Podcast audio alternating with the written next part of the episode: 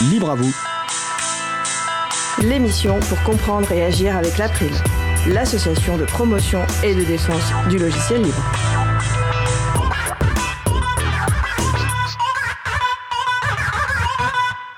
Bonjour à toutes, bonjour à tous. Le système d'information géographique libre QGIS, c'est le sujet principal de l'émission du jour, avec également au programme la chronique Le Libre Fessacom sur l'association Carte ONG spécialisée en gestion de l'information, et aussi la chronique Hacker Vaillant, la voix est libre de Laurent et Laurette Costi, sous le magasin d'applications F-Droid. Nous allons parler de tout cela dans l'émission du jour.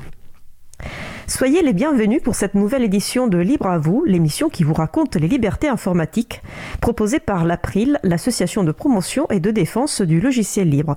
Je suis Isabelle Lavani, coordinatrice vie associative et responsable projet à l'April. Le site web de l'April est april.org, april.org. Vous pouvez y trouver une page consacrée à cette émission avec tous les liens et références utiles et également les moyens de nous contacter. N'hésitez pas à nous faire des retours ou nous poser toutes questions. Nous sommes le mardi 19 octobre 2021. Nous diffusons en direct, mais vous écoutez peut-être une rediffusion ou un podcast. À la réalisation de l'émission aujourd'hui, mon collègue Étienne Gonin. Bonjour Étienne. Salut Isa.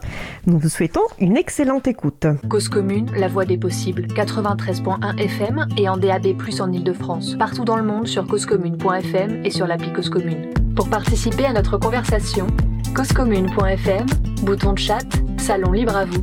Nous allons commencer par la chronique Le Libre Fessacom qui aujourd'hui porte sur Carte ONG, une organisation non gouvernementale spécialisée en gestion de l'information et qui diffuse une grande partie de ses ressources sous licence libre Creative Commons Attribution CC BY. Nous avons avec nous aujourd'hui Martin Noblecourt, responsable des projets participatifs et open data chez Carte ONG. Euh, Martin intervient via l'outil libre de conférence Mumble. Bonjour Martin. Bonjour. Bonjour, merci d'être avec nous aujourd'hui pour parler de Carte ONG.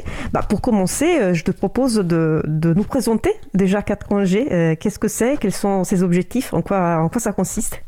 Bien, merci pour l'invitation. Donc, je vais présenter rapidement Carte ONG. Donc, euh, Carte ONG, c'est une association qui est basée en France, à Chambéry, qui a été fondée euh, en 2006 et qui a pour objectif d'utiliser les outils euh, de la gestion de l'information, notamment géographique, donc la cartographie, mais pas que, au service de projets de solidarité.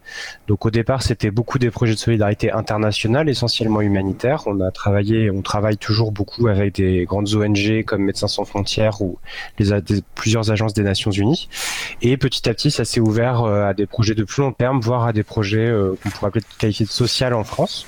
Donc maintenant, on essaie de couvrir, on va dire, tout le champ euh, de la solidarité et d'appuyer différentes organisations associatives ou, publiques avec donc nos outils qui vont de l'édition de cartes à la collecte de données sur le terrain, en passant par l'organisation d'ateliers de cartographie participative, etc. Et donc Carte ONG étant une association, à la fois une équipe permanente qui travaille donc on va dire plutôt pour les grandes organisations qui contribuent à notre financement, mais aussi une équipe de bénévoles, ce qui nous permet de venir en aide à des petites structures qui n'ont pas forcément de budget pour ça. Merci pour euh, cette présentation. La, première question que j'ai à l'esprit, c'est comment, comment ils faisaient avant les, ONG avant, de, avant 2006, avant que Carte ONG euh, euh, existe? Bon, de toute façon, quand on travaille sur des outils de type SIG et cartographie, euh, les gens ils se débrouillaient toujours avant et même ils se débrouillent toujours euh, avec d'autres moyens actuellement. C'est-à-dire que c'est très rare qu'on fournisse une carte à une organisation sur le terrain qui ne puisse pas se, se déplacer sans, puisque les, les gens qui travaillent pour les ONG sont essentiellement des personnels locaux, ce qui est très bien, et donc ils connaissent leur propre territoire. Donc nous, ce qu'on amène, c'est plutôt des outils supplémentaires en termes d'analyse, de remontée d'informations, euh, qui permettent d'avoir plus de vues d'ensemble, d'aller plus vite et aussi de faciliter la, la coopération entre acteurs.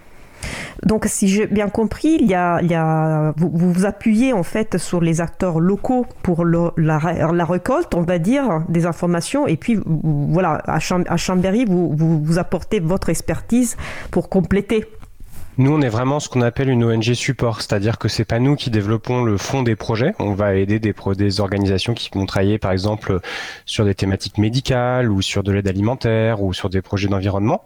Et en fait, on leur amène des outils pour être plus, on va dire, efficaces, plus complets, euh, plus inclusifs dans leur travail. Donc après, ça va dépendre vraiment des thématiques. Nous, on s'adapte. Et en fait, la plupart de ce qu'on fait concrètement, c'est de la formation. C'est-à-dire qu'on accompagne ces organisations, on les aide à définir leurs besoins, à comprendre, à identifier les outils qui leur sont utiles. On les forme, on les accompagne. Des fois, on les aide un peu dans la mise en œuvre. Et puis après, elles sont censées se débrouiller pour utiliser ces outils durablement dans la mise en œuvre de leurs activités. Et si vous allez sur le site de CartoING, euh, on, a mis la référence sur la page euh, consacrée à l'émission, euh, vous pouvez voir que c'est vraiment, vous, avez des projets dans, tout le monde. et on, a, on avait dit que vous mettez la plupart de vos ressources sous licence libre Creative Commons attribution CC BY. pourquoi ce choix, même si je, m'en doute bien, mais c'est important, de, important de, le rappeler, je pense. Quelles sont les ressources que vous mettez sur CC, CC BY et, pourquoi? C'est vrai que ça fait quelques années qu'on fait systématiquement cette demande à nos bailleurs et partenaires, c'est-à-dire que quand on développe de la documentation, de pouvoir la publier en licence libre, donc ils l'acceptent dans la très grande majorité. Les rares fois où on ne fait pas ça, c'est parce qu'il y a des dimensions un peu de confidentialité ou de vie privée. Euh, et en fait, on a fait ce choix-là bah, déjà parce que ça nous assez naturel en fait pour en faire bénéficier au plus grand nombre. Et puis en plus, étant une association, donc même quand c'est des partenaires ONG qui nous financent, la quasi-totalité du financement qu'on reçoit, c'est de l'argent public en fait, directement ou indirectement. Donc ça nous paraissait aussi tout à fait naturel que ce soit remis au service de l'intérêt général. Donc effectivement, on a depuis euh, quelques mois, on a lancé un, portail qui s'appelle le IAM donc comme Information Management Portal, qui rassemble petit à petit. On est en train de compiler toute notre documentation et normalement toutes les ressources qui sont dessus sont sous euh, licence libre. Merci. Nous allons rajouter cette référence, elle n'y est pas encore, mais euh, vous avez déjà un, lien pour ce portail, j'imagine, ou pas encore? Oui, voilà. Bon, après, cet outil-là est quand même plutôt destiné à un public professionnel du secteur humanitaire, on va dire. D'accord, oui, je, m'en doute bien. Euh, donc, pour, euh, pour faire la, cartographie, vous utilisez un, outil, dont, un, un projet, une initiative dont on a parlé à déjà plusieurs reprises de notre émission, qui est OpenStreetMap. donc, je voulais te demander c'est quoi le lien entre et, Open, et OpenStreetMap? Comment s'articulent euh, vos relations? Ben, en fait, ce qu'il faut voir déjà, c'est qu'OpenStreetMap est un projet qui est énormément utilisé à l'international. Je pense que ça, vous avez déjà eu l'occasion d'en parler parce qu'il permet de compléter en fait et de remplir l'absence en fait de, dans de nombreux pays de bases de données géographiques existantes de qualité. Donc au-delà en fait de l'aspect on va dire philosophique, c'est déjà opérationnellement une nécessité pour énormément d'organisations qui travaillent dans, dans le secteur de la solidarité internationale. Pour nous, c'était un petit peu une un choix naturel, on va dire. Au-delà de ça, ça fait depuis plusieurs années en fait qu'on essaie de soutenir l'écosystème OpenStreetMap, donc euh, dans la mesure de nos moyens. Il y a de très nombreuses organisations en fait aujourd'hui dans l'humanitaire qui utilisent, qui soutiennent, euh, qui appuient OpenStreetMap. C'est d'ailleurs assez débattu, hein. c'est un écosystème euh, très très riche, on va dire. Et donc au niveau de Carte ONG, ça a pris la forme notamment d'une participation à un projet qui s'appelle Missing Maps, qui, comme son nom l'indique, vise à cartographier les endroits dans le monde où il n'y a pas de données euh, en utilisant OpenStreetMap plutôt dans une logique, on va dire, de préparation aux catastrophes et de projets de développement. C'est-à-dire qu'on va être sollicité par euh, soit un acteur humanitaire international, soit par une organisation plus locale qui va nous dire euh, j'ai besoin de données cartographiques sur mon territoire et donc on va cartographier à distance qu'on peut et les appuyer pour collecter la donnée sur place. Missy Maps, c'est un, projet qui est né à l'initiative de CartoNG ou, ou vous l'avez rejoint? Non, au départ, c'est une initiative de Médecins sans frontières, euh, de plusieurs branches de la Croix-Rouge et d'une ONG qui s'appelle Humanitarian OpenStreetMap Team, qui est justement spécialisée sur la thématique, qu'on a rejoint assez rapidement. Et en fait, c'est un peu devenu le réseau on va dire des acteurs humanitaires qui veulent euh, soutenir OpenStreetMap. Après, encore une fois, le, la richesse d'OSM, donc vous avez une fondation OSM qui est un peu le, truc tutélaire qui euh, régule, on va dire, le, le, projet, mais en fait, c'est après c'est extrêmement divers. Vous allez avoir plein de groupes locaux en fait dans le monde entier, donc euh, y compris beaucoup de communautés OpenStreetMap qui sont développées euh, euh, dans les pays qu'on dirait du sud. et donc nous généralement quand on développe un projet, on essaie au maximum de se connecter avec cette communauté locale, de la soutenir et de la mettre en avant vis-à-vis des acteurs locaux notamment institutionnels, parce que c'est toujours un combat en fait pour ces acteurs d'avoir une visibilité et de paraître crédibles vis-à-vis de leurs acteurs institutionnels nationaux. Mais en fait, il y a aussi une foultitude d'entreprises privées, euh, d'ONG, etc., qui utilisent ce projet. Donc c'est un, c'est vraiment la logique du commun numérique qui fait qu'en fait on peut se retrouver euh, dans certains pays à avoir euh, des entreprises comme Apple ou Facebook qui cartographient sur OpenStreetMap à côté de, de grandes ONG internationales, d'agences gouvernementales ou de la communauté de base. Chacun a un peu sa perspective en fait sur le projet, son approche le modèle de données étant très libre, en fait, euh, on peut aussi venir y ajouter des informations qui intéressent plus ou moins tel angle. Par exemple, il y a beaucoup d'associations qui travaillent sur l'accessibilité ou sur ce genre de choses. Mais en fait, à côté de ça, vous pouvez avoir des usages aussi tout à fait privés. Et normalement, tout le monde met au pot commun et ça se régule. Donc parfois un petit peu avec du conflit, mais la licence euh, donc ODBL d'OSM permet de réguler tout ça normalement. Notre euh, émission euh, raconte liberté informatique et raconte aussi, euh, donne des idées pour agir, pour les personnes qui souhaitent contribuer. Et l'intérêt du projet Missing Maps, c'est que n'importe qui peut contribuer, ou je me trompe? Oui, effectivement. Donc, on, utilise les outils OSM et on utilise de préférence les plus accessibles. Et donc, on organise des événements qui s'appellent les Mapatons. Donc, euh, on organise euh, normalement à peu près toutes les semaines. C'est le lundi soir en ligne. Et on en fait aussi régulièrement euh, en présentiel. Il y en a un ce soir à Lyon, par exemple. Et puis, on essaie de faire un peu, on tourne en France, en fait. Il y en a à peu près un par mois. On en fait aussi régulièrement en université pour sensibiliser les étudiants. Et donc pendant ces événements, en fait, on vous apprend à utiliser les outils de base d'édition sur OpenStreetMap, donc en éditant sur de l'imagerie satellite, en fait, donc euh, ce qu'on voit à distance.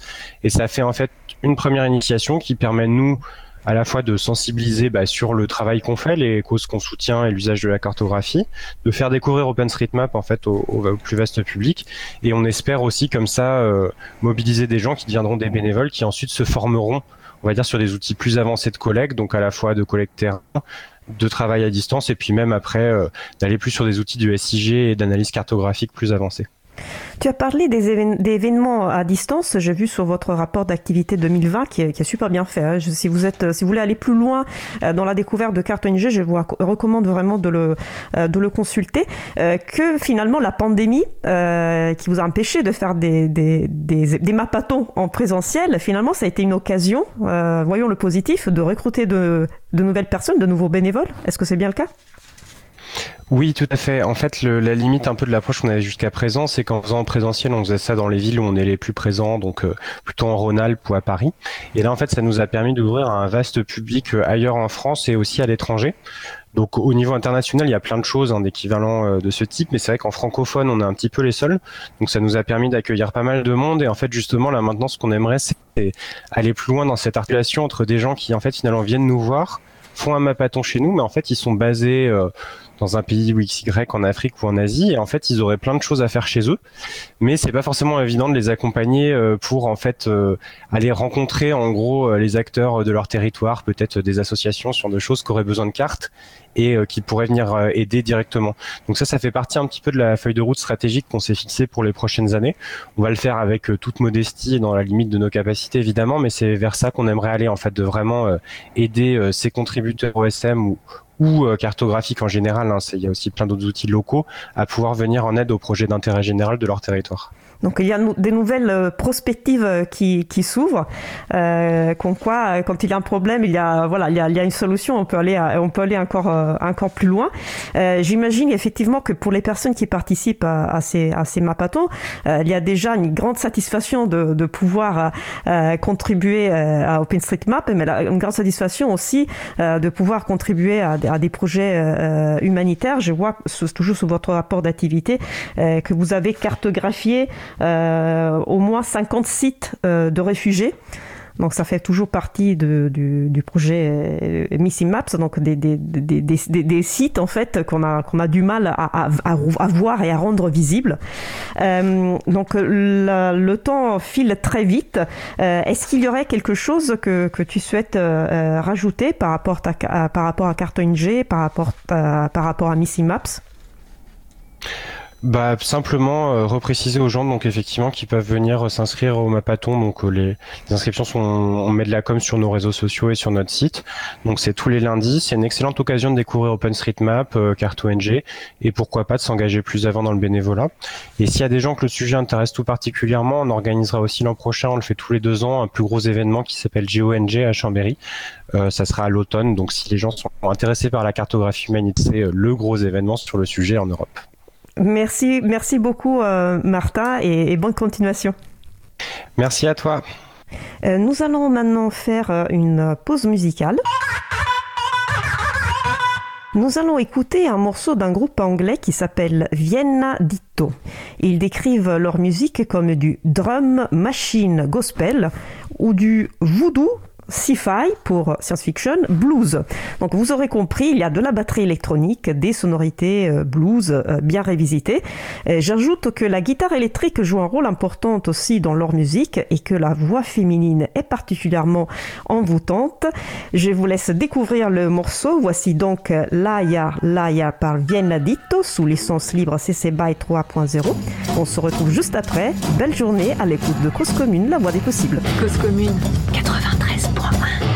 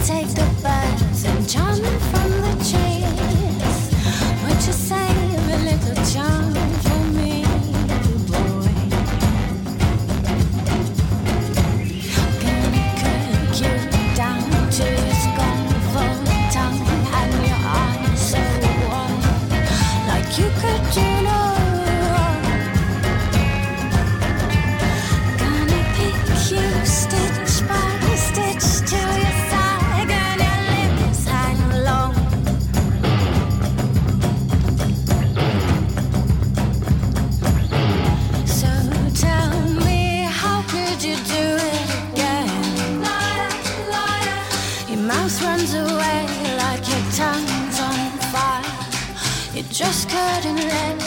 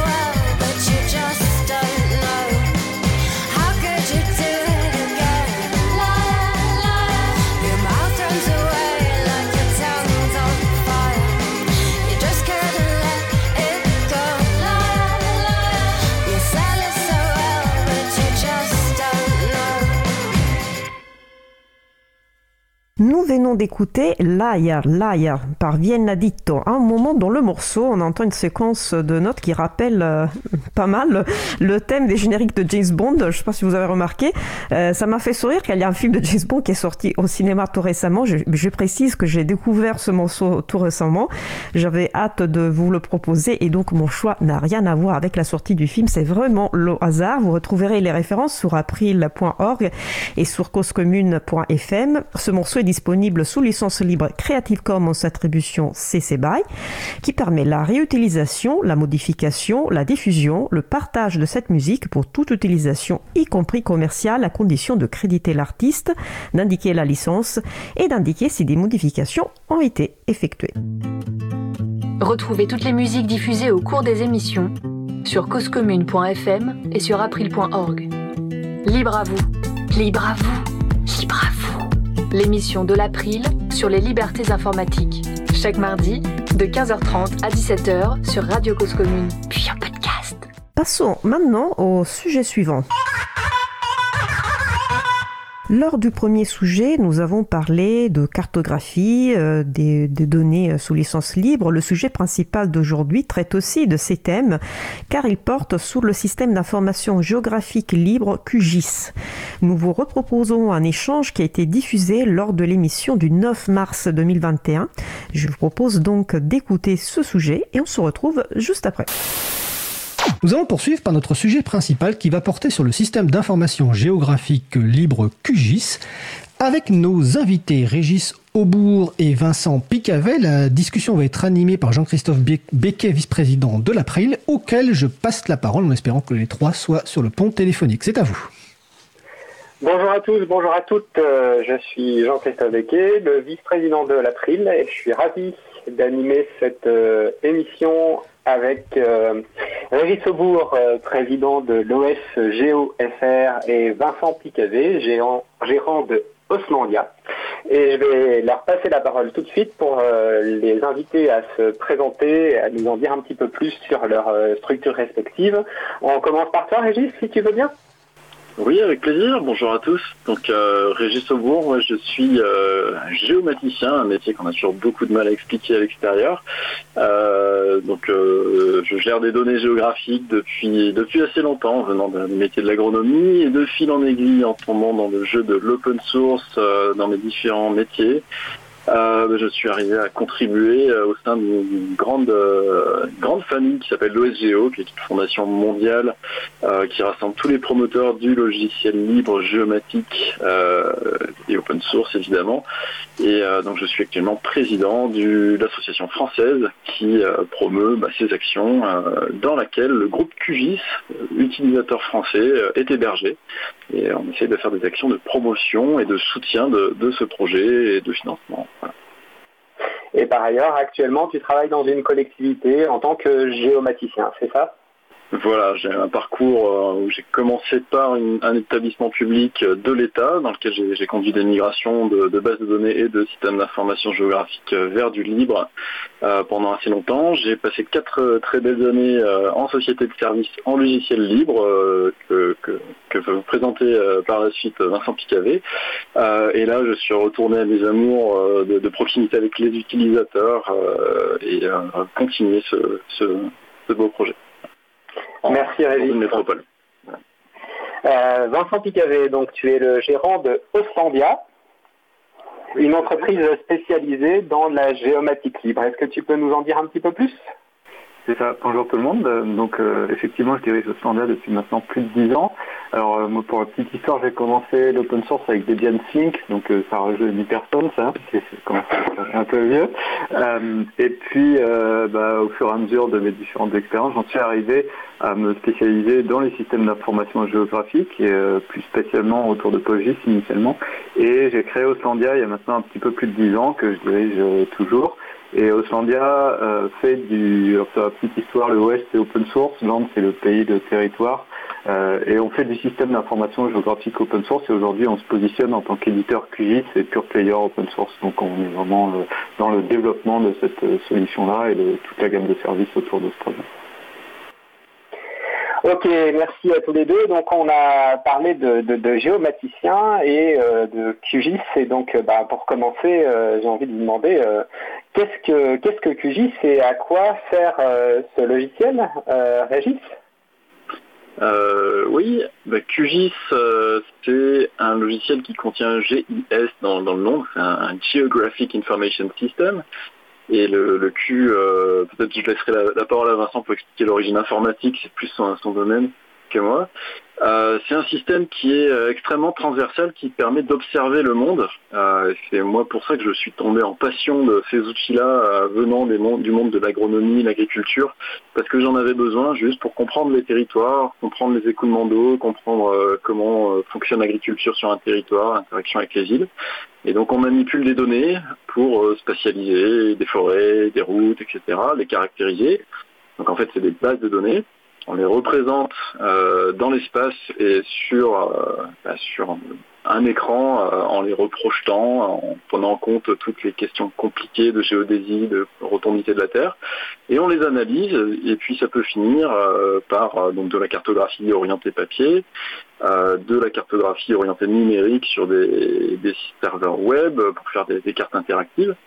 Et QGIS au milieu de tout ça, euh, bah, c'est un peu le couteau suisse euh, qui vraiment s'impose, qui permet de faire du travail bureautique essentiellement au départ, et qui maintenant euh, s'étend vers le web et qui sait lire la majorité des formats de données et de bases de données quand, quand c'est manipulé. Donc des données vectorielles, des points de ligne, des polygones, des images, ça peut être des nuages de points, etc.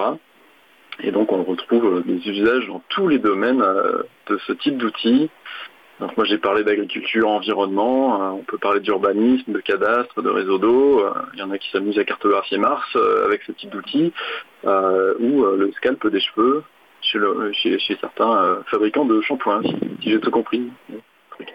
Ah oui, donc en fait, QGIS, ça va beaucoup plus loin que juste dessiner des cartes. Vincent, tu souhaites ajouter quelque chose oui, c'est vrai que c'est un, usage qui est en général très majoritairement professionnel. Aujourd'hui, on s'adresse vraiment à, des gens qui utilisent cet outil dans leur métier et le métier peut être très varié. Comme disait euh, Régis, les, deux anecdotes d'utilisation vraiment les plus atypiques que j'ai vues de QGIS, c'est donc une, grande entreprise que je ne citerai pas qui réalisait des cartographies de la peau humaine pour analyser l'effet des cosmétiques. Euh, intéressant, on s'y attendait pas. Et puis euh, j'ai également rencontré euh, complètement par hasard un utilisateur qui faisait de la cartographie de la pensée de Deleuze sur QGIS. Et donc là, on est complètement dans des choses très très conceptuelles, mais qu'on peut rattacher quelque part au territoire. Donc euh, ce qu'on voit, c'est qu'on est vraiment sur un outil qui a un, un spectre d'utilisation qui est très très large et pour des domaines super variés. C'est ce qui fait aussi beaucoup l'intérêt des systèmes d'information géographique et de nos métiers. Alors une question d'un auditeur, je la pose maintenant parce que je pense que c'est vraiment lié à ce que vous venez de raconter. Est-ce que QGIS a un lien avec OpenStreetMap? Régis? Euh, QGIS est un client OpenStreetMap. Euh, à la différence de beaucoup d'autres clients, on peut télécharger de la donnée OpenStreetMap et l'analyser en local euh, c'est pas une appli web, hein, donc euh, une fois que vous l'avez chez vous, vous faites un peu ce que vous voulez. Donc il y a des, extensions euh, QGIS qui sont très spécialisées à venir consommer les données OpenStreetMap. Il n'y a en revanche pas encore un outil pour éditer OpenStreetMap, euh, les données OpenStreetMap, tout simplement parce que les modèles de données qu'on utilise en système d'information géographique sont assez différents des, primitifs qu'on trouve dans les bases OpenStreetMap. Un système d'information géographique, on hérite du monde des bases de données, donc avec des tables, des champs, des enregistrements, et puis euh, des, objets géographiques euh, qui, sont, qui sont une caractéristique comme une autre pour présenter euh, ces objets-là sur une carte. OpenStreetMap, c'est des primitives d'une structure un peu différente, donc le, passage de l'un à l'autre n'est pas si simple. Merci. Et donc, euh, bah, j'ai envie de vous demander maintenant, euh, on va faire un petit peu d'histoire. Euh, Vincent, est-ce que tu peux nous raconter un petit peu comment a démarré le projet QGIS et du coup peut-être nous expliquer le Q de QGIS Ouais, alors le, projet QGIS, il démarre dans les années 2000 à peu près.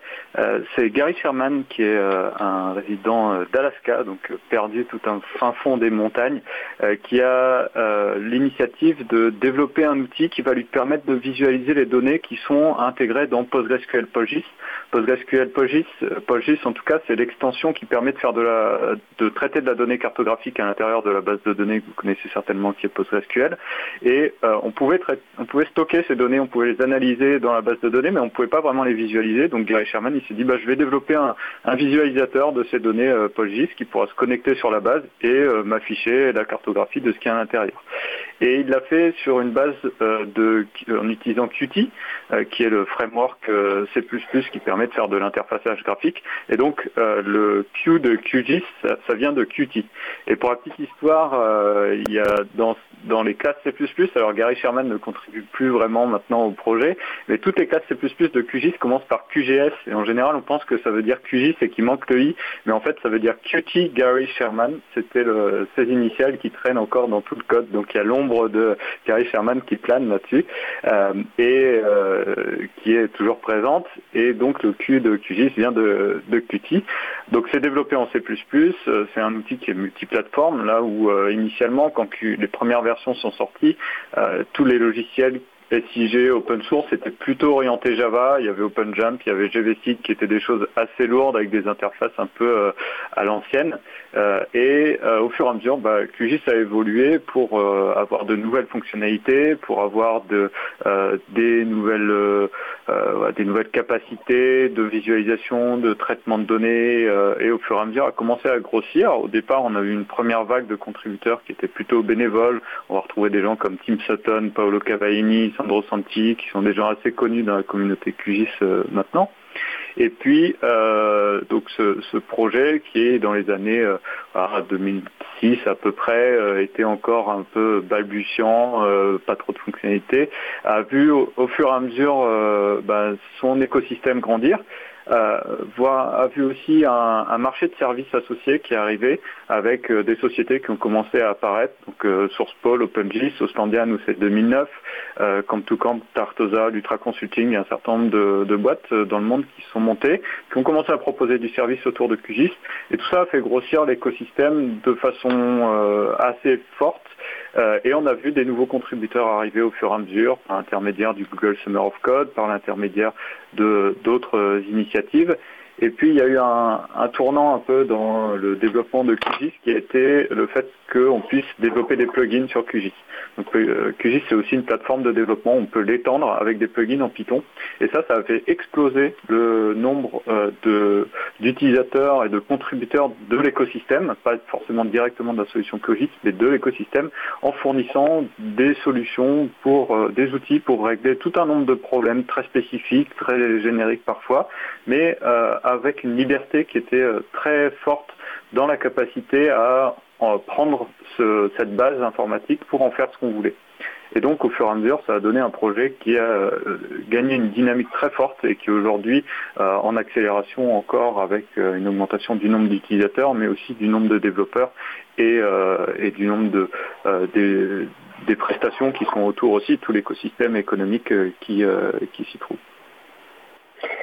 Merci Vincent. Alors juste pour préciser pour nos auditeurs qui ne sont pas euh, familiers avec euh, le domaine du développement de logiciels, euh, un framework en fait c'est un ensemble de composants logiciels sur lequel on, s'appuie pour, pour développer et ça permet en fait de, de bénéficier d'un certain nombre de fonctions génériques pour ne pas à chaque fois réinventer la roue, c'est-à-dire que plusieurs logiciels partagent par exemple la fonctionnalité ouvrir une boîte de dialogue pour accéder à l'arborescence des fichiers sur le disque dur, eh bien, euh, le framework va offrir cette fonctionnalité. Ça va éviter aux, développeurs de devoir euh, tout réécrire à, chaque fois. Et donc, euh, le, framework Qt Qt en français, c'est un des grands frameworks libres sur lequel on peut s'appuyer pour développer des pour développer des logiciels. Euh, donc euh, voilà, on, parle d'un logiciel euh, qui a aujourd'hui une vingtaine d'années. Tu as dit que effectivement ce, logiciel était aujourd'hui très très dynamique avec un grand nombre de, plugins, d'extensions qui viennent compléter les, fonctionnalités du, logiciel. Et donc en, en, fait aujourd'hui QGIS c'est un peu plus qu'un logiciel, c'est un logiciel, mais c'est aussi tout un écosystème de, développeurs, d'utilisateurs. Euh, Régis? Oui, euh, en effet, moi je, reviens un peu sur ce qu'a dit Vincent, la phase de transition, moi j'ai débarqué dans le projet QGIS à cette époque-là en tant que acheteur public qui devait faire évoluer un système d'information géographique pour s'appuyer sur des bases de données solides. Et on avait choisi PostgreSQL à cette époque-là. Et QGIS était encore très immature. Hein, c'était un outil qu'on utilisait sans le donner aux utilisateurs. Et à ce moment-là, on s'est dit tiens, on va essayer de voir si on peut financer des petites évolutions pour que ça devienne un outil euh, dans un coin qui nous permet de facilement visualiser les données. Et on s'est rendu compte que ben, avec cette communauté de développement extrêmement euh, accueillante, euh, dynamique et réactive, on a pu, en l'espace de moins d'un an, en, quelques financements, combler les manques fonctionnels qu'on avait par rapport aux outils en place, aux outils propriétaires en place. Et en fait, cette dynamique s'est accélérée d'elle-même parce que chaque euro financé qu'on injectait, on voyait que ça déclenchait des, financements à l'autre bout du monde sur des thématiques similaires. On est rentré dans une boucle vertueuse extrêmement vite. Et euh, c'est cet aspect-là, plus que l'aspect informatique, moi qui m'a fait tomber amoureux du projet, hein, à la fois l'accueil euh, et l'ouverture de, cette, euh, communauté et l'efficience de l'argent qu'on injectait dedans. On recevait beaucoup plus que ce qu'on mettait dedans. Donc sur la, communauté QGIS, effectivement, il y a une explosion du nombre d'utilisateurs dont on n'a absolument aucune idée du chiffre, car on, ne collecte pas de statistiques euh, et on ne veut pas le faire. Et du coup, ça, aboutit souvent à, ces indicateurs. On essaye d'estimer combien de personnes utilisent QGIS avec des nombres de visites de pages, de téléchargements, mais on est sur quelques millions, mais on sous-estime très largement le nombre d'utilisateurs réels. Hein en entreprise, il y a un téléchargement qui va déployer 2000 postes. Euh, et on parlait tout à l'heure de, la gendarmerie. Euh, la, gendarmerie a déployé QGIS euh, sur sa distribution Genbuntu et sur ses postes Windows également. Et ça dessert potentiellement 9000 postes. Pas 9000 utilisateurs, mais voilà. Une grosse vitalité de, de l'écosystème. Oui, Vincent pour illustrer la dynamique, euh, une petite anecdote aussi euh, qui était euh, dans, je crois que c'était en 2006. j'étais à l'OSGO FR à cette époque-là, à la place un peu de, de Régis, et le ministère de l'environnement vient nous voir en disant bah, ça nous intéresse, QGIS, on, on, voudrait bien s'y mettre, c'est potentiellement une solution pour le ministère. on va, on, cherche des informations, puis on voudrait faire une étude dessus, donc bah, on, on vous tient au courant. Ils reviennent six mois après euh, et ils nous disent bon bah voilà on a on a étudié le logiciel et euh, c'est super mais il y a ça ça ça ça ça et ça qui marche pas. Donc ils nous avaient fait une belle liste. Ils, avaient interrogé tous leurs utilisateurs. Ils avaient fait des tests. Ils avaient fait une grosse liste. Ils avaient dit bah ça ça manque. Et aujourd'hui ça nous empêche de passer euh, le logiciel comme étant quelque chose qui est recommandé. Et en fait le temps qu'ils fassent le, le test et eh ben tout ce qu'ils avaient donné, la liste était complètement obsolète et tout ce qu'ils avaient donné comme problématique qu'ils avaient rencontré était déjà corrigé. Donc euh, du coup ça, donne une idée de la dynamique du projet et euh, après bon on va en reparler, ça donne aussi des indications sur comment on fait pour s'intégrer correctement dans un projet open source avec euh, une nécessité d'interaction forte entre les utilisateurs, les développeurs et, le, le projet et son écosystème en tant que tel. Alors il y a Nordine sur le blog de l'émission, sur le chat de l'émission qui nous dit je confirme, euh, ministère de l'Environnement, on a laissé tomber MapInfo, euh, donc euh, concurrent privateur de QGIS, à la faveur de QGIS. qui parle de 90 000 postes. Et du coup, j'ai envie de vous demander maintenant, est-ce que vous avez des, exemples de, déploiement de, de QGIS à grande échelle euh, dans des structures, euh, que ce soit euh, publiques ou privées Régis oui, on n'en manque pas. Alors, il y a un certain nombre d'exemples que j'ai vécu moi-même, par exemple la gendarmerie. Hein. j'ai suivi ce projet de, déploiement et surtout de, configuration de QGIS pour qu'il réponde facilement aux utilisateurs. Hein. Déployer, c'est une chose, euh, mais comme tout outil un peu complexe, un peu professionnel, il y a des boutons partout euh, et on ne sait pas forcément quoi en faire. Donc euh, l'essentiel de l'enjeu, c'est de bien bien l'adapter pour que ça s'utilise simplement. j'ai donc moi-même participé au déploiement au ministère de l'Environnement. J'étais dans un établissement associé et j'ai cofinancé avec le ministère de l'Environnement à cette époque-là, enfin avec les, données de mon employeur. Donc ça représente plus que 90 000 personnes puisqu'il y a tous les établissements associés. Il y en a une bonne partie qui ont basculé aussi.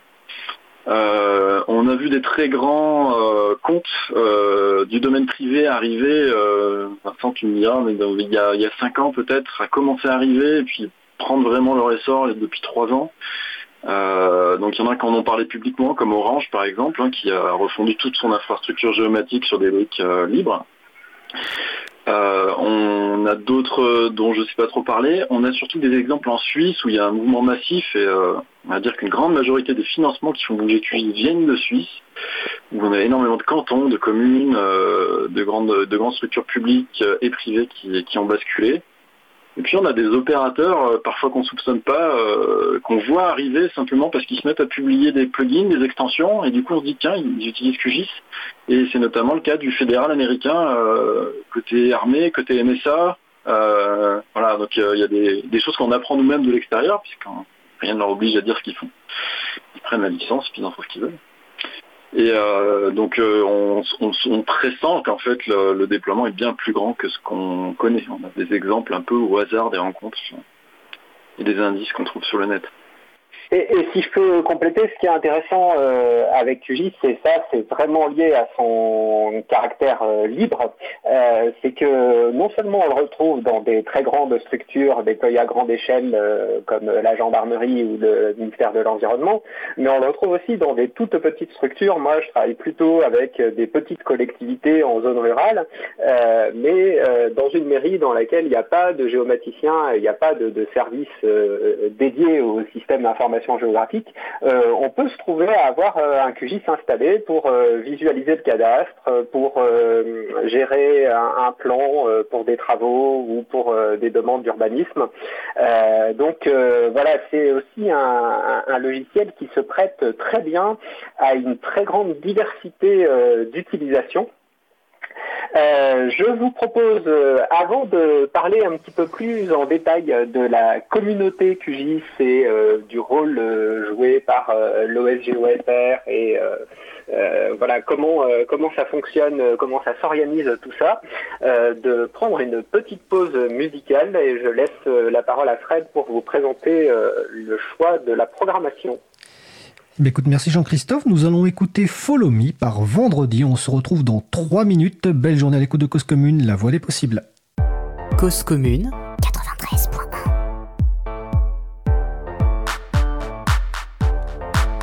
Yo, yo, microphone check, make it a microphone check. Give it a microphone, The it a microphone dead. Don't step to me, newbie. I could truly be moody. I could have played the fucking Grinch in the movies. I've been a part time shadow cat, part time. That is not a guy that I would ever want to try to battle rap. Snap, crackle, pop, mind fried to a crisp, make an MC into a wide eyed lunatic.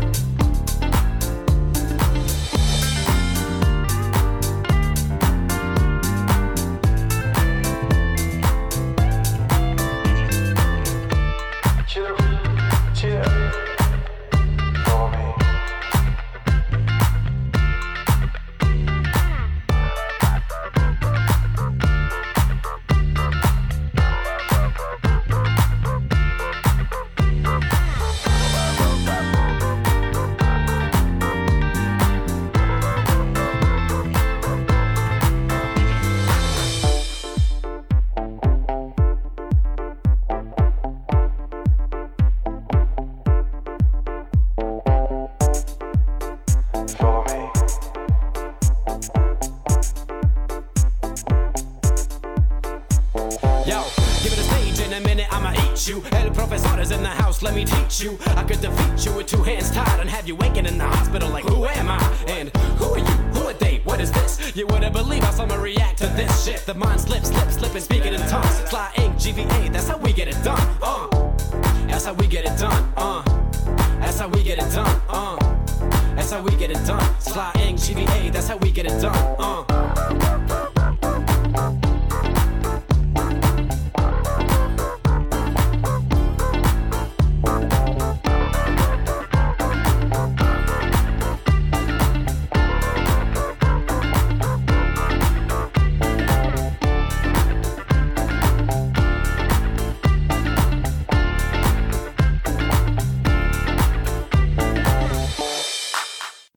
D'écouter Follow Me par Vendredi, disponible sous licence libre Creative Commons Attribution. Vous retrouverez les références sur april.org et sur causecommune.fm. Vous écoutez toujours Libre à vous sur Radio Cause Commune, la voix des possibles, 93.fm et en DAB+, en Ile-de-France, partout dans le monde sur le site causecommune.fm.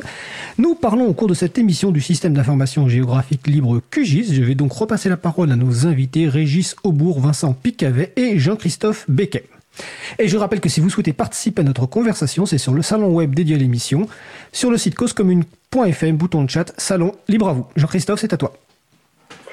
Merci Fred. Euh, et donc euh, pour faire écho à la discussion effectivement qui se déroule sur le chat, euh, un auditeur posait la question de la licence utilisée par QGIS et Vincent répond que QGIS est sous licence GPL V2 ainsi que ses plugins. Voilà, et euh, je propose maintenant que euh, on poursuive notre euh, conversation autour de Cléris en parlant de la structure de la communauté et peut-être passer la parole à Régis pour nous expliquer un petit peu le rôle joué par l'OSGOFR et comment comment fonctionne la, la communauté QGIS. Oui, alors euh, le rôle euh, le rôle de l'OSGO FR est relativement modeste. Hein. On, fait, fait que relayer des, euh, des, actions de l'OSGO international qui fédère tous les outils géomatiques. Il faut bien voir que QGIS s'appuie sur des briques communes à beaucoup d'autres logiciels. On va utiliser des librairies d'accès aux données, de conversion des formats de données, des librairies de reprojection. On va s'appuyer sur des bases de données comme Postgres pour tirer la pleine puissance de QGIS, et puis il y a QGIS par-dessus qui s'appuie sur les épaules des géants, qui s'appuie sur les épaules de Qt également. Euh, et donc euh, là-dedans, la structuration de l'OSGO euh, va appuyer tous ces projets. QGIS en soi est devenu tellement dynamique qu'il a créé sa propre structure il y a assez récemment, il y a deux ans et demi, qui s'appelle QGIS.org, qui est une association euh, qui s'est hébergé sur du droit suisse parce que c'était l'endroit où c'était moins compliqué euh, pour, euh, pour, pour faire de l'administratif qui jusqu'à présent n'existait pas.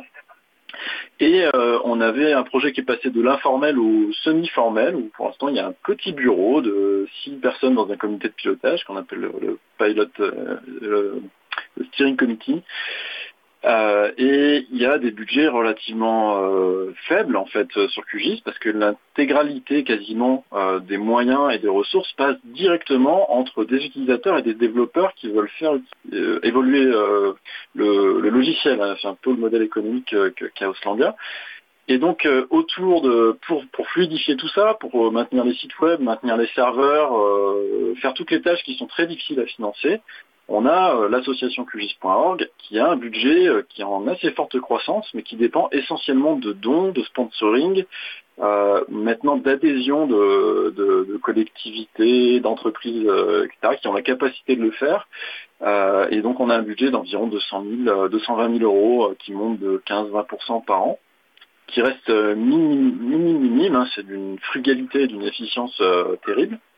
Et là-dedans, l'OSGOFR et le groupe QGIS euh, francophone essayent de euh, valoriser les actions de QGIS.org, donc relayer au niveau francophone tout ce qui se discute sur les listes internationales, relayer les initiatives euh, de, choix d'allocation de budget. Donc on a une structure démocratique où quand il y a des fonds à allouer pour des innovations, pour euh, consolider la documentation, pour des tâches de fond, par exemple faire des installeurs sur Mac, eh ben, il y a des votes euh, démocratiques et les groupes utilisateurs de chaque pays ont des droits de vote. Et donc l'OSGOFR relaye tout ça, essaye de, prendre la tâche des utilisateurs et de, de créer un réseau d'utilisateurs et d'entraide également euh, autour de tout ça. En France, on a déjà des réseaux d'entraide qui existent, donc on n'est pas trop positionné là-dessus, on est plus positionné sur l'organisation d'événements, comme les journées QGIS utilisateurs qui ont lieu tous les ans depuis 8 ans à Montpellier jusqu'à présent, cette année en distance, et on va probablement partir sur une logique de Tour de France et de, se rapprocher des régions, donc euh, plutôt appuyé par euh,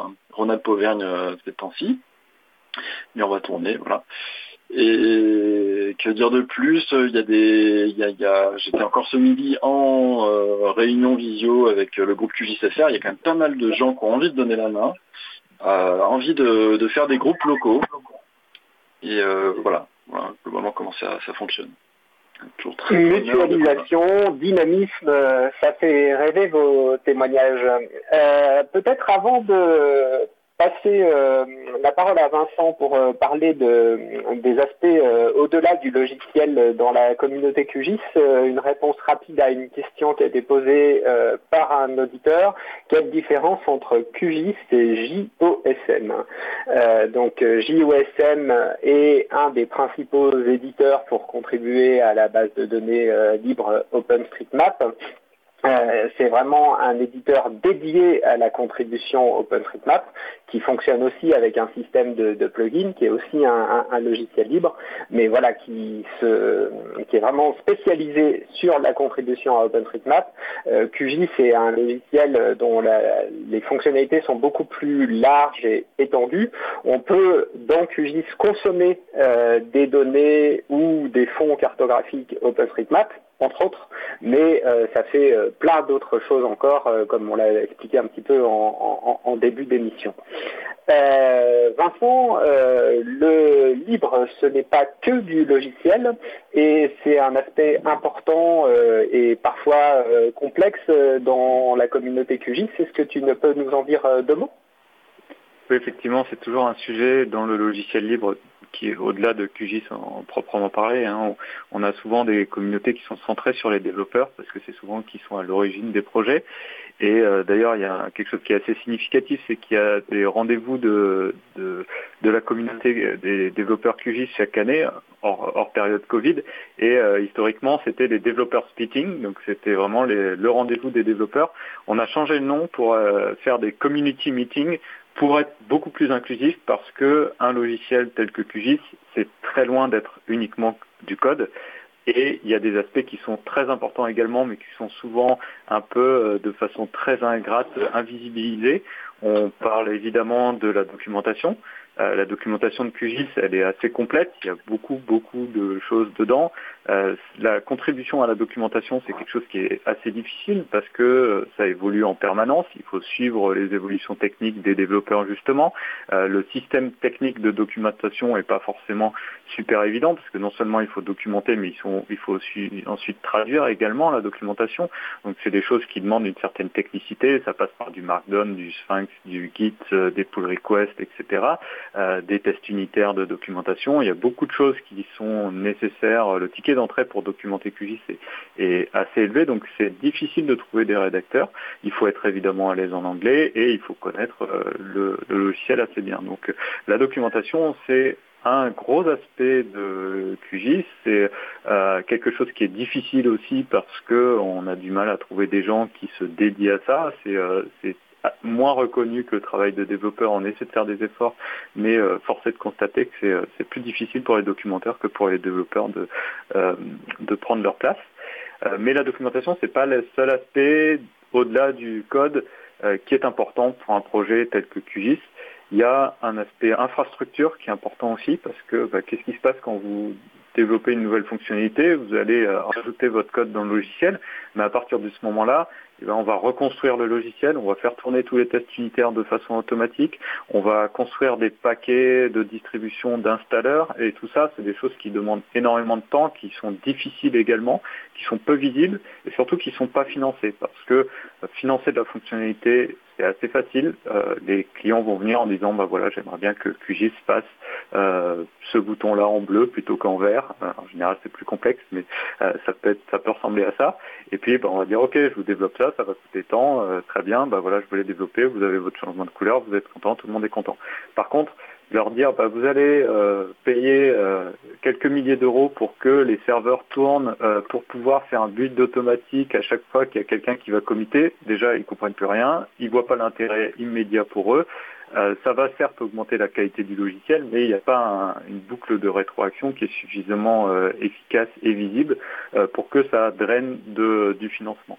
Est-ce que tu peux juste euh, nous, dire euh, ce que c'est un build automatique euh, quand quelqu'un a commité alors, donc, quand on prend le code source, on va rajouter des, lignes au code source. Et puis, une fois qu'on a rajouté ces lignes open source pour faire une nouvelle fonctionnalité, eh bien, il faut construire le logiciel. On prend le code source et puis on va faire un, ce qu'on appelle un binaire, un installeur. Euh, si on prend euh, les gens qui ont l'habitude d'être sous Windows, bah, c'est quand on clique sur suivant, suivant, suivant, suivant, suivant, sans, sans lire ce qui est écrit.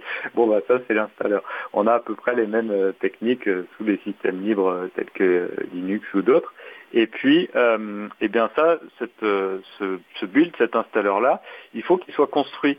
Et aujourd'hui, la construction, elle est automatique à chaque fois qu'on va euh, prendre euh, un nouveau code source, à chaque fois que quelqu'un va faire une modification, eh bien on va construire une nouvelle version de ce, de ce logiciel pour pouvoir le, le, le mettre à disposition.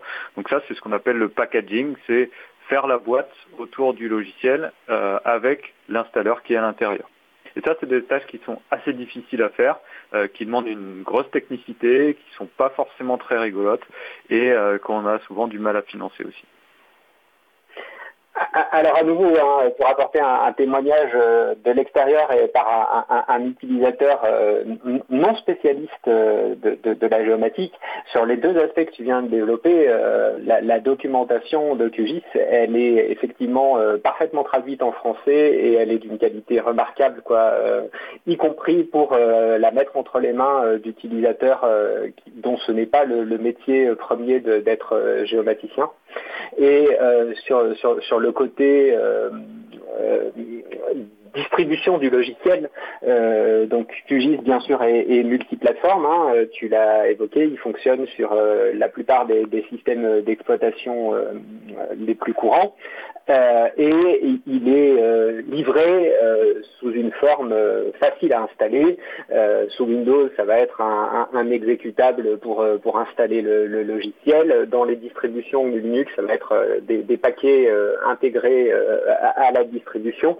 Euh, donc euh, voilà, c'est effectivement un travail euh, invisible, n'empêche que il est réalisé de manière très qualitative et, très accessible. Donc euh, tu, l'as dit, hein, euh, ce travail de, documentation, d'infrastructure, de, packaging du logiciel, euh, c'est ça se fait pas sans, sans, difficulté. et donc dans, dans, dans, dans, la communauté, ça se passe ça, se passe bien. On arrive on arrive quand même à, à recruter des gens pour faire ce travail. c'est compliqué. Alors oui et non, c'est pas toujours facile. Alors il faut voir déjà que QGIS c'est pas tout seul, il va se baser sur un, grand nombre de bibliothèques euh, logiciels euh, qui vont effectuer des tâches sous-jacentes, par exemple euh, Proche qui va faire tout ce qui est gestion des systèmes de projection, GEDAL qui va faire toute la gestion des formats de fichiers, des formats d'accès à la donnée. Et ça c'est à la c'est des communautés qui sont euh, très liées à QGIS, mais qui sont indépendantes aussi. Donc, euh, on, va euh, au-delà du, du, code de QGIS, il y a aussi le code de tout l'écosystème OSGO derrière, qui est intéressant et qui est important pour pour QGIS. Ensuite, euh, pour répondre à, ta question sur les difficultés rencontrées, oui, clairement, il y en a parce que euh, on est passé d'un logiciel qui était un logiciel de hobbyiste euh, utilisé dans un coin avec très peu de fonctionnalités à quelque chose qui est utilisé par des millions de personnes avec énormément de fonctionnalités et une, dimension qui est largement plus grande que ce qu'elle avait avant. Et donc, avec l'évolution du logiciel, il faut une évolution du fonctionnement de la communauté. Régis a parlé un peu de l'organisation de la communauté, la création de QGIS.org. C'est vrai aussi euh, dans, la, dans le, le, contenu du logiciel, c'est-à-dire que on va avoir besoin de plus de qualité, donc de plus de process techniques dans l'évolution du logiciel. On va avoir besoin de plus d'automatisation. Je parlais du packaging, de l'infrastructure.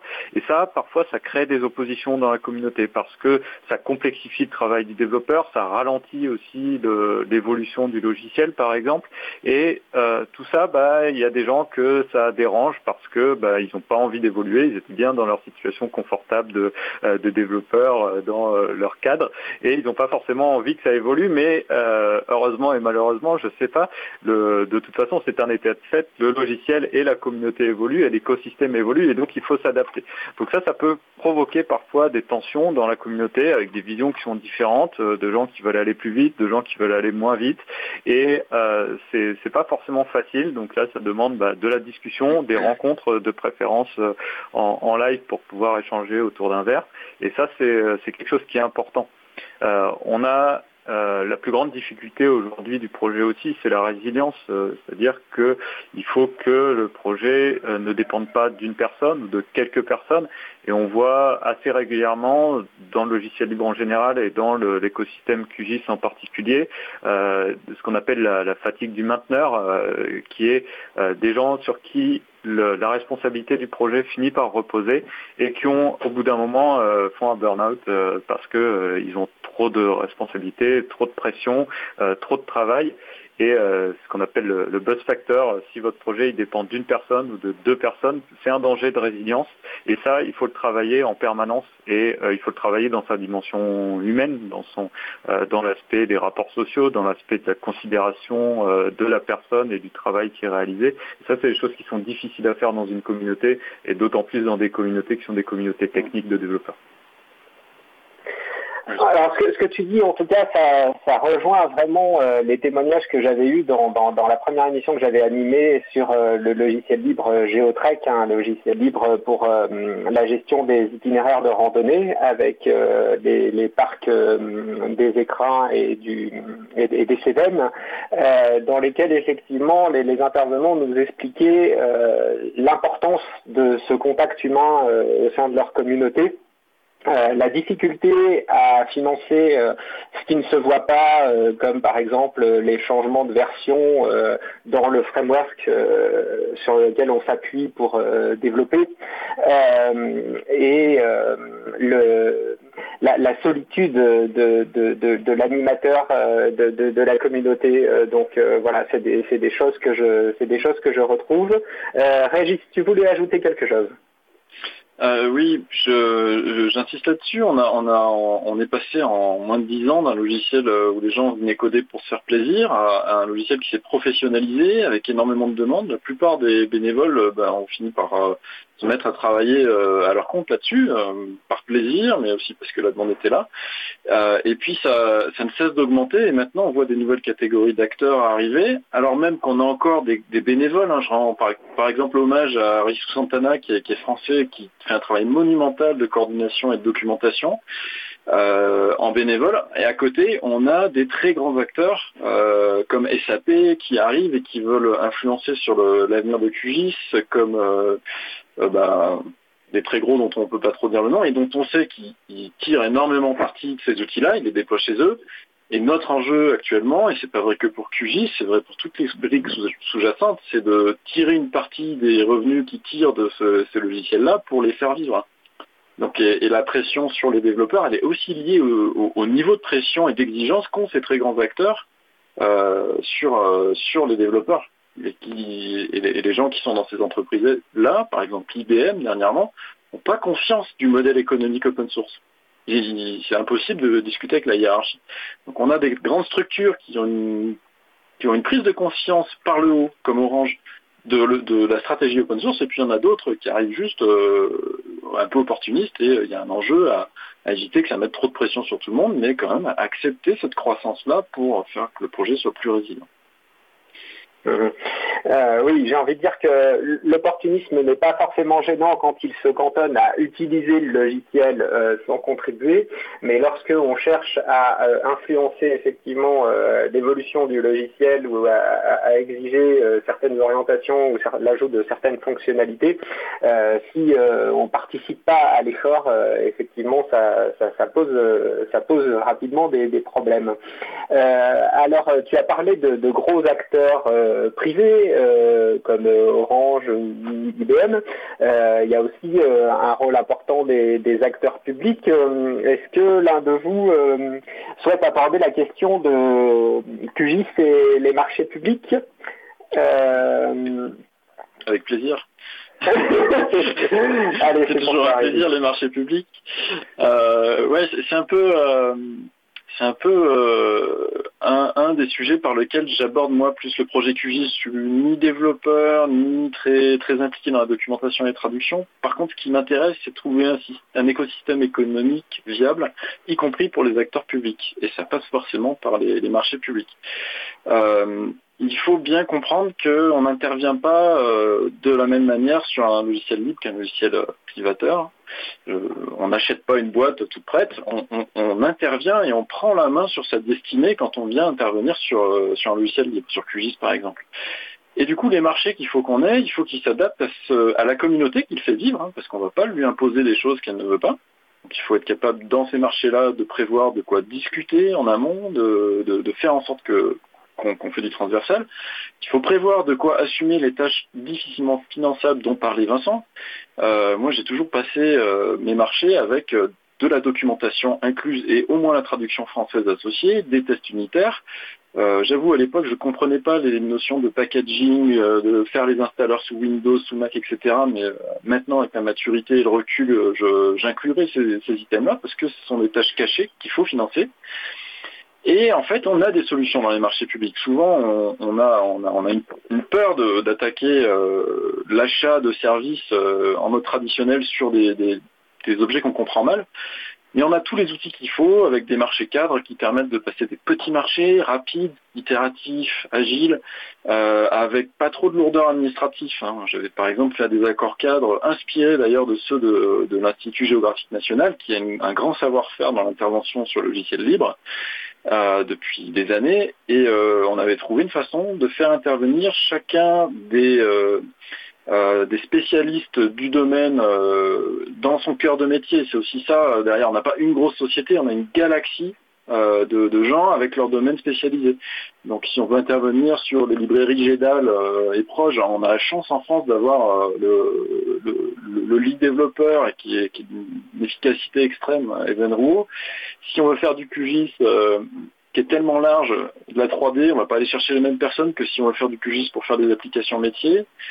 Euh, et puis on va essayer de s'associer euh, pas que à du service d'achat, on va essayer de mettre aussi du support parce que ce que je me suis rendu compte, c'est qu'en fait il faut quelques années pour rentrer dans la culture d'un projet libre, comprendre ses codes, suivre les discussions, savoir à quel moment aller proposer quelque chose. Hein. Parfois on est on trop en avance, on a raison trop tôt, mais ça, ça convient à personne.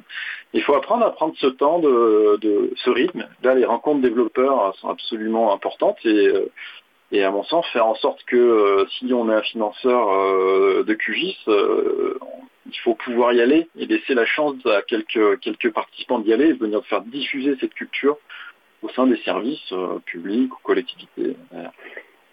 En, en, tout cas, du coup, j'ai l'impression que ce que tu nous expliques, c'est que l'outil juridique euh, pour faire des, des, marchés qui fonctionnent euh, avec le logiciel libre, il existe. Euh, le problème, c'est de, de, maîtriser de manière fine ces outils, d'adapter la, la, la, bonne méthode et de, de connaître de l'intérieur le, le, fonctionnement des, des, des communautés. Vincent, si vous voulez ajouter quelque chose? Oui, mon point de vue du coup de prestataire en, éditeur logiciel libre là-dessus, c'est qu'effectivement on a les, les outils juridiques, euh, par contre ils sont rarement utilisés, on se retrouve souvent, même si les équipes techniques, euh, le besoin fonctionnel des équipes métiers ont bien exprimé leurs besoins, sont bien conscientes du logiciel, ont bien euh, la compréhension de l'écosystème, des besoins, etc. Euh, parfois, et la plupart du temps, ça coince au niveau des achats et des services des marchés euh, qui vont, eux, faire des marchés qui sont tout ce qu'il y a de plus classique, comme s'ils achetaient du logiciel privateur. Et dans ce cas-là, eh ben, nous, on s'y retrouve pas parce qu'on va, se retrouver dans une situation où ça va être basé sur le prix majoritairement. Et si on commence à faire la, course au prix, nous, en tant que société de service en logiciel libre, on peut pas euh, se permettre de... On va, ok, on va pouvoir faire le développement qui est demandé, mais par contre, on ne pourra jamais financer la documentation, on ne pourra jamais financer l'infrastructure et on ne pourra jamais faire avancer le projet avec une qualité suffisante. Donc, on va rajouter des fonctionnalités, on va augmenter de la dette technique. Et ça, à terme, c'est pas bon pour pour le, client qui a commandé, pour l'organisme public, et c'est pas bon pour nous parce que c'est pas soutenable et c'est pas bon pour le projet QGIS non plus. Donc il faut effectivement continuer à convaincre notamment les services de marché qu'ils euh, ont les outils et qu'il faut qu'ils les utilisent pour euh, aller dans le sens du projet. Alors nous, on, essaie de faire des choses du type vente de la maintenance informatique, qui est quelque chose qui est compris des marchés et qui ne rentre pas dans les mêmes cases, et qui pour le coup euh, ouvre des capacités plus importantes de financement de tout ce qui est difficile à financer par ailleurs, donc tout ce qui n'est pas nouvelles fonctionnalités par exemple.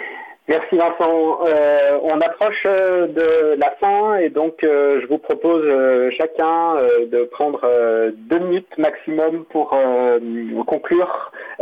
si vous avez envie d'ajouter quelque chose, d'insister sur un point qui vous tient particulièrement à cœur, Régis, s'il te plaît. Oui, alors pour moi, ce que je retiens de, de QGIS, c'est que c'est avant tout une communauté extrêmement accueillante. Donc si vous pouvez accueillir un événement, euh, participer à un événement, allez-y, vous allez voir à quel point c'est dynamique et efficace. Et ensuite, n'ayez pas peur de venir contribuer directement via vos marchés. C'est la zone d'inconfort des géomaticiens. On sait faire de la technique, on n'ose pas faire du marché public. Les solutions existent pour, pour y aller. Euh, dès que vous rencontrez un problème, faites-le remonter, venez euh, discuter avec la communauté QJSFR, avec euh, des prestataires, ou directement en anglais si vous êtes à l'aise avec les développeurs sources. Hein, on est, euh, c'est le, c'est le circuit court, c'est le bio de l'informatique, le libre. Vous pouvez discuter en direct avec le développeur. C'est une chance phénoménale. Donc saisissez-la et, euh, et puis n'oubliez pas de, de, prendre le temps d'apprendre un, un écosystème de ne pas plaquer des réflexes précédents, et, y compris pour les marchés publics et euh, privés. Le libre, c'est le circuit court de l'informatique. Ça restera ça. Euh, Vincent, à toi, euh, quelques mots de la fin. Oui, je pense que euh, j'espère qu'on a donné envie aux gens de découvrir un peu ce que c'est euh, le SIG et QGIS en particulier. C'est un domaine qui est très sympa parce que euh, ça va amener à toucher à des, des métiers totalement divers. Et puis il y a des petites images, il y a des cartes. Euh, il y a quand même un côté très attractif de ce domaine-là. Donc n'hésitez pas à plonger là-dedans parce qu'en plus il y a du boulot. On est toujours en recherche de, nouveaux développeurs euh, dans le projet QGIS, euh, dans le projet et pas que des développeurs parce que aussi des documentaires, des gens qui font de l'infrastructure. Donc on, a besoin de, forces vives et la dynamique du projet est, là, la bienveillance est là aussi dans la communauté en général.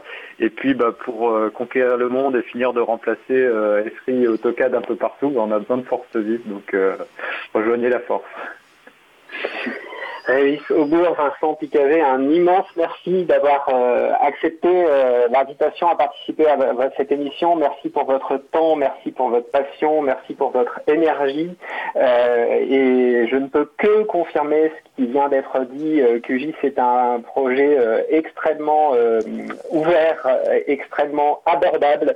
Et même si vous n'êtes pas géomaticien, même si vous n'êtes pas développeur, vous pouvez faire des choses avec QGIS. C'est même un logiciel que je que je qualifierais de ludique. Et avec tout ce qui se passe en ce moment euh, autour de l'open data, euh, QGIS c'est un couteau suisse qui permet d'ouvrir les fichiers libérés par les collectivités. Euh, pour euh, les visualiser, pour les traiter, et euh, tout ça, je pense que ça, ça laisse entrevoir des, des, perspectives énormes. Merci encore à tous les deux, et je rends l'antenne eh écoute, merci Jean-Christophe. Nous avons donc parlé donc du système d'information géographique libre QGIS. Le site web principal c'est qgis.org et toutes les références citées dans l'émission, vous les retrouverez sur causecommune.fm et sur april.org. Je remercie donc un grand merci à Régis Aubourg et Vincent Picavet. Un énorme merci à Jean-Christophe pour avoir préparé et animé ce sujet long. Et donc je vous souhaite une belle fin de journée et que la force soit avec vous. Vous êtes de retour en direct sur Radio Cause Commune. Je suis Isabelle Lavagny. Nous venons d'écouter une rediffusion d'un sujet du 9 mars 2021 sur le système d'information géographique libre QGIS. Nous allons faire maintenant une pause musicale. Nous allons écouter un morceau de piano de Loïc Brédolez, artiste d'origine néo-calédonienne. Le morceau voit la participation du DJ Fedwell, donc vous vous en doutez bien, il n'y aura pas que du piano. Je vous laisse donc découvrir A Piano Theory featuring DJ Fedwell par Loïc Brédolez sous licence libre CC BY 3.0 et on se retrouve juste après. Belle journée à l'écoute de Cause Commune, la voix des possibles. Cause Commune 93.1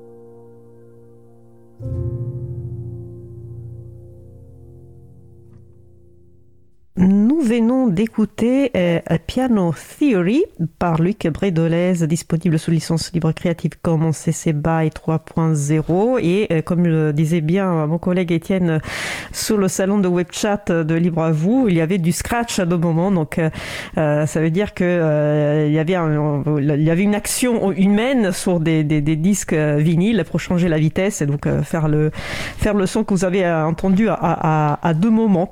Et euh, Étienne rajoute, ça me fait penser un peu à Nujabes. Je ne connais pas ce groupe ou artiste, mais euh, n'hésitez pas à, vérifier euh, vous-même. Retrouvez toutes les musiques diffusées au cours des émissions sur causecommune.fm et sur april.org. Libre à vous, libre à vous, libre à vous. L'émission de l'April sur les libertés informatiques. Chaque mardi, de 15h30 à 17h sur Radio Cause Commune, puis en podcast. Je suis Isabelle Lavani, nous allons passer au sujet suivant.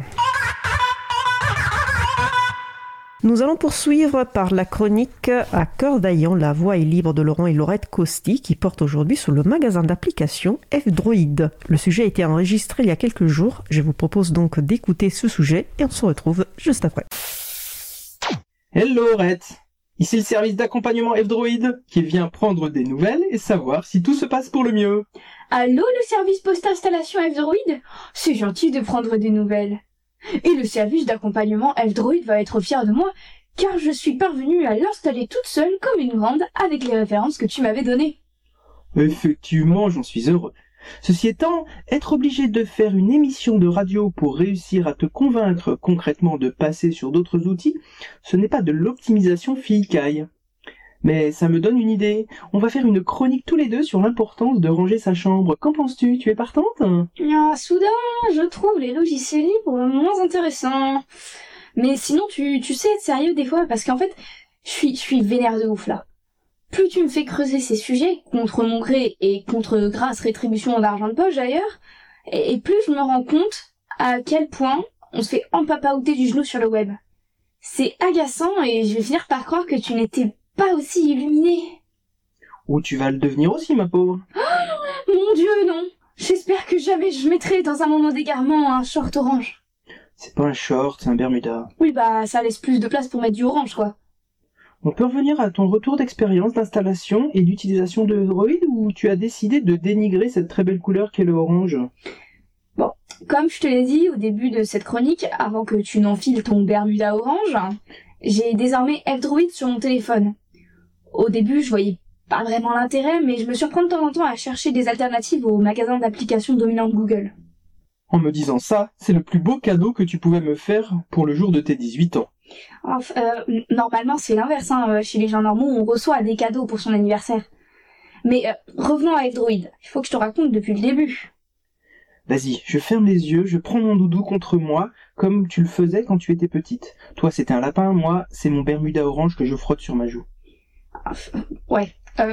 déjà, j'ai pas cherché longtemps le magasin F-Droid dans le Play Store de Google. Hein. Il y est pas et on comprend vite pourquoi. Évidemment, F-Droid va permettre d'installer des applications alternatives indépendantes de Google et va donc limiter la collecte de données. Google a donc tout intérêt à rendre compliqué cette installation pour décourager et limiter les fuites d'utilisateurs et d'utilisatrices vaches à données. Et on va voir qu'il ne lésine pas sur les moyens pour décourager. Donc je suis allée sur le site fdroid.org, j'ai téléchargé le programme sous une forme exécutable par Android, c'est une extension APK, c'est un peu l'équivalent du point .exe sous Windows. Ils ne se sont pas foulés. APK, c'est pour Android Package en anglais. Ah, t'aurais préféré quoi comme signification euh, Apple pour kangourou? Je crois que kangourou, c'était déjà pris de toute façon. Ça aurait été la porte ouverte à toutes les fenêtres pour des procès. En gros, c'est donc un dossier qui contient tout ce qu'il faut pour ranger les éléments utiles dans Android et faire fonctionner ensuite le programme. J'imagine après que tu as suivi le processus alambiqué qui nécessite d'autoriser l'installation de logiciels de source inconnue, et que tu as deviné toute seule qu'il fallait aller dans les paramètres système, puis options pour développeurs, et enfin cocher la case source inconnue dans la catégorie gestion de l'appareil. Eh, tout à fait. J'ai alors voulu lancer l'installation de fdroid.apk, et là, tu ne m'aurais pas donné cette capacité à être un peu solide dans les tuyaux de ma tête, je crois que j'aurais abandonné. Figure-toi que ce tartuffe d'Android m'explique tecto que, je cite, Euh, ce type de fichier peut vraiment endommager votre appareil. Voulez-vous vraiment installer le fichier fdroid.pk Je me demande bien pourquoi, à ce moment-là, ils ne nous mettent pas plutôt un message du type Utiliser nos services peut endommager votre vie privée. N'hésitez pas à essayer des alternatives et à ne pas mettre vos données dans le même panier. Non, c'est vrai, ce serait un joli message. Ils n'ont peut-être tout simplement pas pensé. Euh, là, j'applique leur slogan Don't be evil, je ne suis pas vraiment malveillante à leur égard. Bon, plus sérieusement, un message plus neutre comme si vous êtes sûr de votre source du site sur lequel vous avez été téléchargé le fichier, vous pouvez poursuivre, serait quand même plus honnête, moins malveillant, non? Carrément. Mais ça fait flipper et c'est bien le but. Bien sûr, il y a une part de vérité. Installer un fichier APK téléchargé sur un site internet louche et sans bien comprendre ce que l'on télécharge comporte un risque. Mais c'est quand même bien pratique de s'appuyer sur ce risque pour faire flipper les gens et les maintenir au maximum dans un silo de données. Et en tout cas, depuis le site en https fdroid.org, le risque est très faible. Donc, tu as poursuivi et osé braver le sinistre message. Je suis une nouvelle fois très fier de toi. Hum, pas si vite, papa. J'ai là, ici, présentement, le devoir de t'annoncer la mort de mon téléphone portable. Va falloir que tu me files 300 euros au moins pour en racheter un nouveau. En effet, alors que l'installation était sur le point de se terminer, mon téléphone s'est mis à fumer, l'écran s'est fendu et mes yeux ont pleuré. C'était terrible. Ah, ils avaient raison, l'installation a endommagé définitivement mon appareil. Je veux plus vivre ça. Je vais rester chez Google. Euh, bien essayé, ma fille. J'y ai presque cru. Tu es mûre pour faire du théâtre ou, à minima, euh, des chroniques euh, radiophoniques. Donc, euh, après, c'était comment? Bah, plus simple que je l'aurais imaginé, en fait. La première fois qu'on lance F-Droid, il faut juste être un peu patient parce qu'il charge la liste de toutes les applications disponibles. Ensuite, on s'envahit d'un sentiment de grande liberté. On flotte entre ciel et terre au-dessus de la baie de San Francisco, frôlant même le flambeau de la statue de la liberté. euh, C'est légèrement excessif et géographiquement très approximatif. Ah, c'est ce que j'ai ressenti, papa, en, en toute sincérité, hein. Mais peut-être que je confonds la baie de San Francisco avec l'île de la Cité. Euh, raconte, quelles applications as-tu installées en premier? En échange, je te dirai celles qui ont ma préférence. Euh, D'abord, je voulais vérifier que le temps numérique était cohérent avec le temps météorologique. J'ai donc installé Geometric Weather. Il pleuvait dans la réalité, et il pleuvait aussi sur mon écran. J'étais comblé. Bon, J'aurais pu aller chercher une application de parapluie, mais j'ai préféré prendre le mien pour sortir. Parfois, il est sage de choisir la simplicité. Tu as noté au passage que F-Droid te signalait une anti-fonctionnalité pour cette application? En l'occurrence, ici, F-Droid t'informe que Geometric Weather fait la promotion ou dépend d'un service non libre sur le web. Tu peux aussi avoir un avis éclairé sur une application en utilisant le service Exodus Privacy. Ils font un excellent travail de recherche de pisteurs et partagent ces informations. Ah euh, euh, oui, c'est vrai, j'ai vu euh, cette antifonctionnalité. Et c'est donc en toute connaissance de cause que j'ai choisi de l'installer. J'ai estimé que je pouvais tolérer cet écart à la liberté.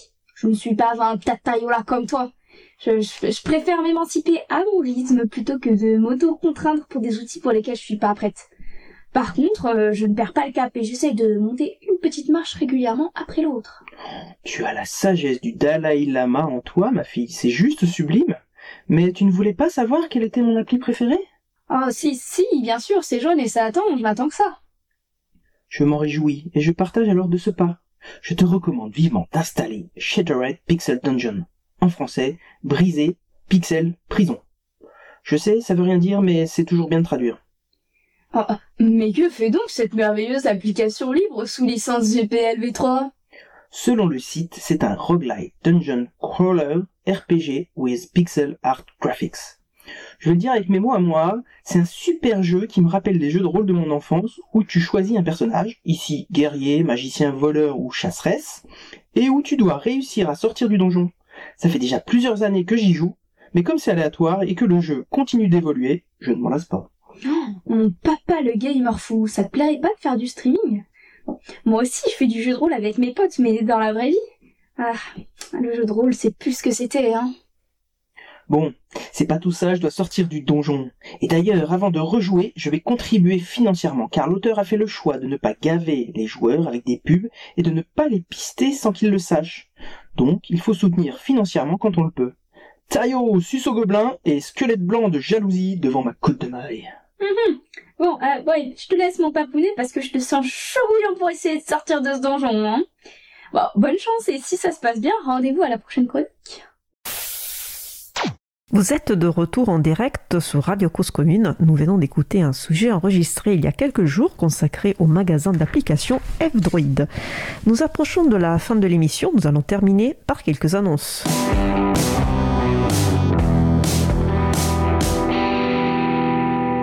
Notre premier sujet aujourd'hui portait sur l'association CartoNG qui participe au projet de cartographie participative Missing Maps. Eh bien, un mapathon Missing Maps aura lieu à Lyon ce soir de 18h30 à 20h30 à la Géothèque Centre Bertolo. Cette rencontre a lieu dans le cadre du Tour des France des mapathons. Le but étant d'avoir un mapathon en présentiel à chaque fois dans une ville française différente. Je vous encourage à consulter l'agenda du libre pour vous renseigner sur les prochaines étapes du tour ou sur le site euh, Maps. Une nouvelle réunion du groupe de travail sensibilisation de l'April aura lieu jeudi 7 octobre de 17h30 à 19h30 en ligne. Euh, nous continuerons l'élaboration du projet La Boussole du Libre, un outil pour orienter les personnes souhaitant reprendre le contrôle de leur informatique à l'aide d'une sélection de liens web.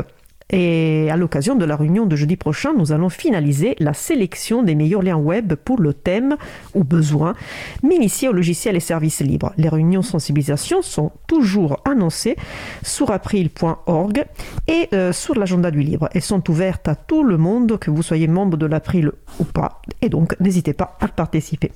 Si vous habitez Quimper ou les alentours, c'est encore l'occasion d'aller voir l'exposition des ordis libres, partage et solidarité dans le numérique, qui sera en fait affiché dans l'espace associatif Maison Valdec-Rousseau jusqu'au 29 octobre. Euh, pour tous les autres événements, je vous invite à consulter l'agenda du libre. Notre émission se termine. Je remercie les personnes qui ont participé à l'émission. Martha Noblecourt, euh, Jean-Christophe Becquet, Régie Aubourg, Vincent Picavet, Laurent et Laurette Costi. Aux manettes de la régie aujourd'hui, Étienne Gonu. Merci également à l'équipe qui s'occupe de la post-production de podcasts. Samuel Aubert, Elodie Daniel Giraudot, Langen, bénévole à l'April, Olivier Gréco, le directeur d'antenne de la radio. Merci aussi à Quentin Gibaud, bénévole à l'April, qui découpera le podcast complet en podcast individuel par sujet.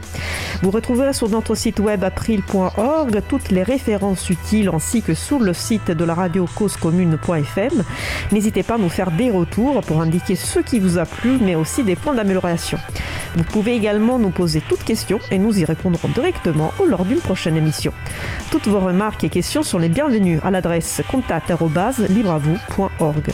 Nous vous remercions d'avoir écouté l'émission. Si vous avez aimé cette émission, n'hésitez pas à en parler le plus possible autour de vous et à faire connaître également la Radio Cause Commune, la voix des possibles. La prochaine émission aura lieu en direct mardi 26 octobre, 26, 26 octobre 2021 à 15h30. Nous souhaitons de passer une belle fin de journée. On se retrouve en direct mardi prochain. et D'ici là, portez-vous bien.